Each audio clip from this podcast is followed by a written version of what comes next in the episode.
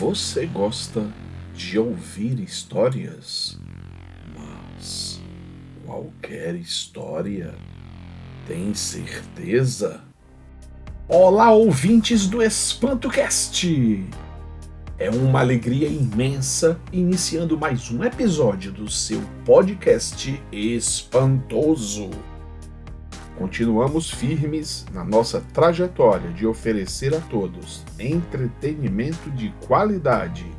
Meu nome é Beto e eu sou o host de vocês.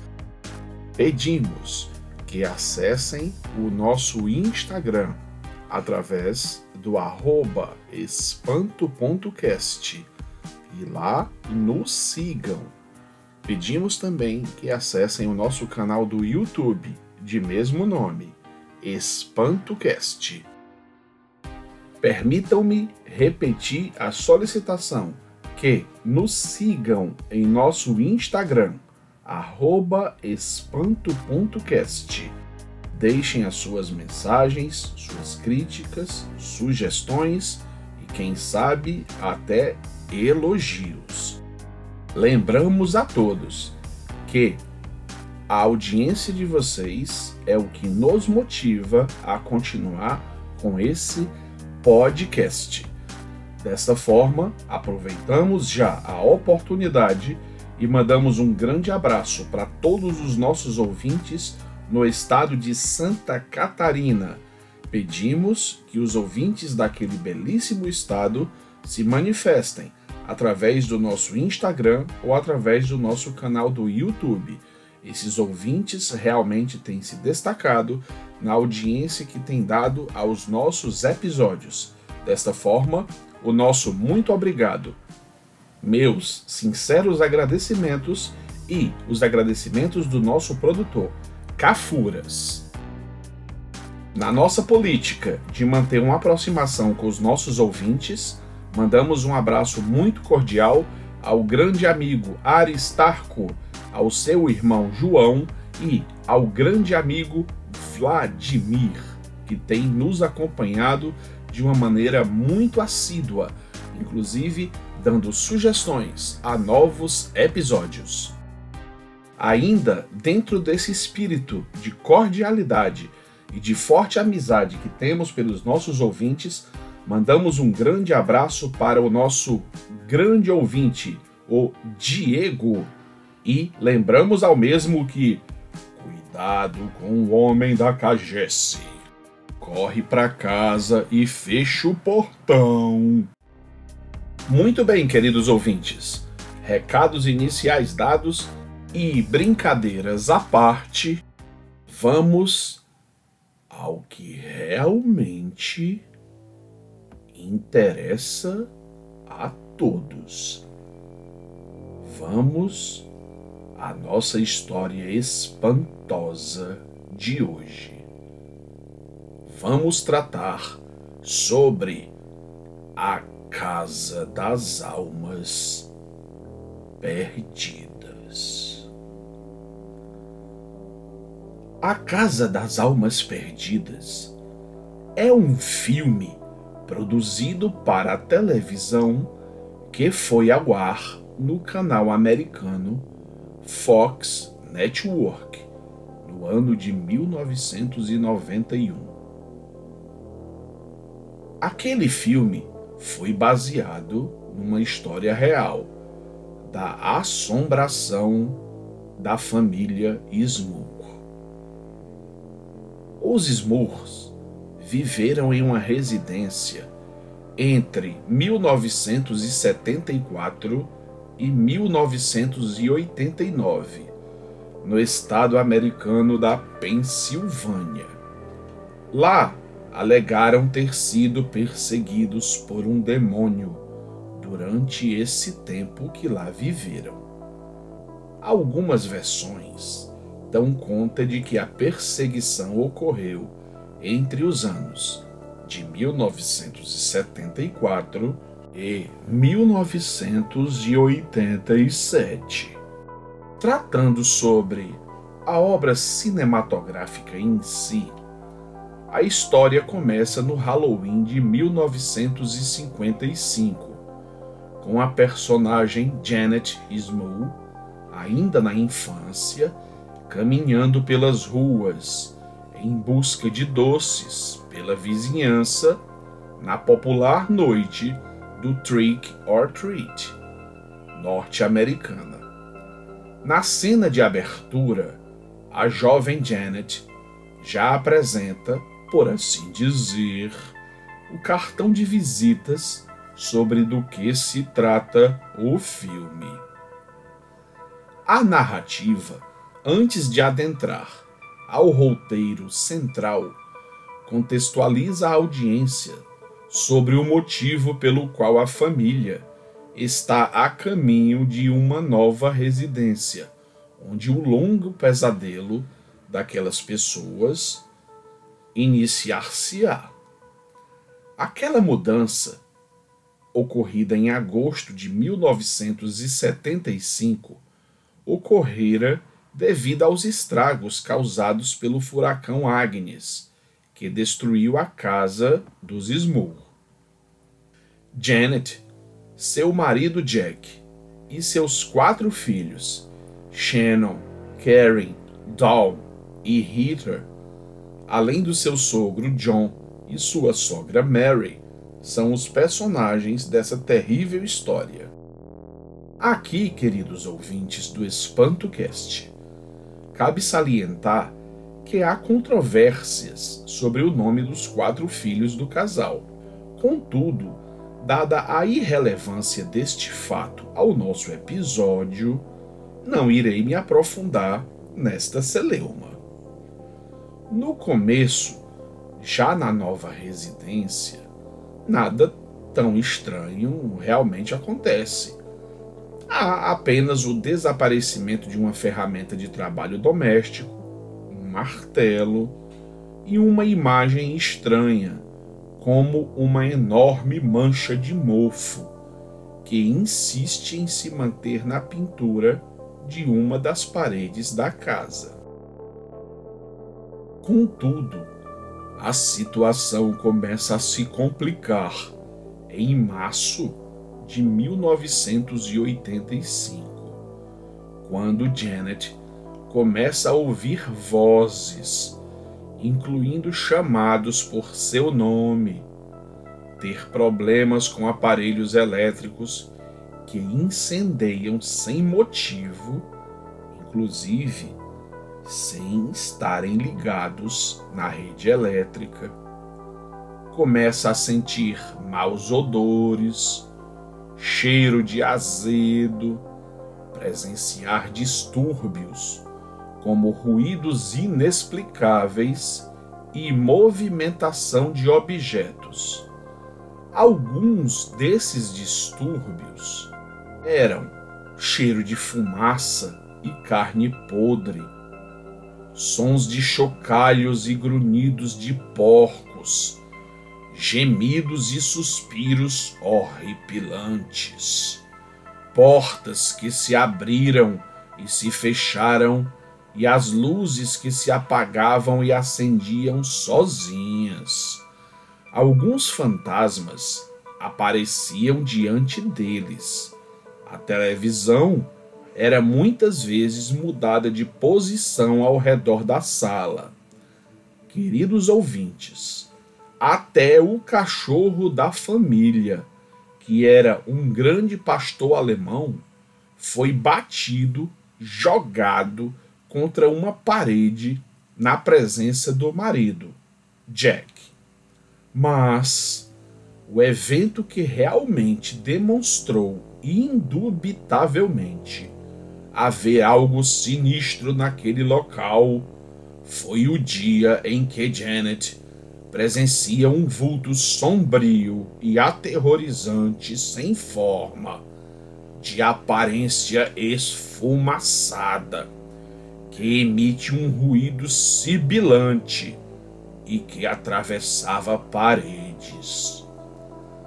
Naquela ocasião, o terrível vulto negro também é testemunhado por sua sogra, que fica completamente sem ação, estática de pavor e completamente aterrorizada ao presenciar aquela figura fantasmagórica macabra. Ainda sem incomodar as crianças, as assombrações vão se tornando ainda mais frequentes, convencendo até mesmo o marido de Janet, que até aquele momento era descrente e acreditava que sua esposa sofria de estresse e cansaço. O marido Jack se convenceu que algo realmente macabro estava ocorrendo quando passou a escutar vozes no travesseiro e sentir que alguém realmente tocava a sua esposa. Aquela família era bastante religiosa. Assíduos na igreja daquela comunidade, eles buscaram ajuda para a realização de, quem sabe, alguma espécie de exorcismo ou culto que afastasse aqueles maus espíritos. Contudo, infelizmente, e para sua decepção e surpresa, eles tiveram o pedido negado pela igreja, devido a certos dogmas e preconceitos. Então, já sem esperança de ajuda, por volta de 1986, já há um ano enfrentando todas aquelas perturbações, Janet assiste a uma palestra esclarecedora dos famosos Ed e Lorraine Warren. Aqui, queridos ouvintes, cabe lembrar que Ed e Lorraine Warren ficaram famosos por diversos livros publicados e por filmes como os da série Invocação do Mal e Annabelle. Nesse encontro entre aquele casal e Janet, a nossa protagonista consegue convencê-los a uma visita à sua casa. Alguns procedimentos foram realizados e, desta forma, foi confirmada a presença de bons e de maus espíritos naquela residência. A sensitiva Lorraine Warren, em sua primeira visita à residência dos Smur, determinou que as perturbações eram causadas por três fantasmas sob as ordens de um demônio.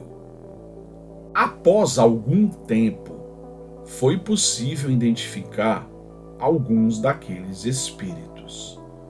Dentre eles, haviam dois, uma velha chamada Abigail e um homem chamado Patrick, que havia assassinado sua esposa e seu amante, e depois foi enforcado por uma multidão revoltada. Todo o sofrimento pelo qual a família Smul passava e a falta de apoio inicial da igreja levou-os ao extremo de divulgar na mídia o que ali acontecia, principalmente depois que Jack, o marido, foi abusado por um fantasma que tinha rosto de velha e corpo de uma jovem. O problema é que o que poderia ajudá-los a convencer a igreja a realizar o exorcismo piorou ainda mais a situação, com a imprensa invadindo a privacidade daquela sofrida família, sempre de forma agressiva e incômoda. Isso sem falar no assédio dos vizinhos. Fato é que, queridos ouvintes, comenta-se que o local chegou a passar por um exorcismo feito por um padre católico na tentativa de expulsar as entidades malignas. Contudo, aquele procedimento não teve muito sucesso. Na versão produzida para a televisão, aqueles espíritos aparentemente escravizados por um demônio perseguiam a família por onde quer que ela fosse, não adiantando o fato da mesma realizar, inclusive, uma mudança de endereço. Queridos ouvintes, como o objetivo do EspantoCast não é, de forma alguma, dar spoilers sobre maiores detalhes a respeito do desfecho da obra para a TV, a qual foi lançada em 6 de maio de 1991, tendo sido dirigida por Robert Mandel não haverá neste episódio comentários sobre como o filme realmente acaba. Contudo, pela história real vivida por aquela família, o fato é que, finalmente, no ano de 1987, os Smul se mudaram para outra cidade.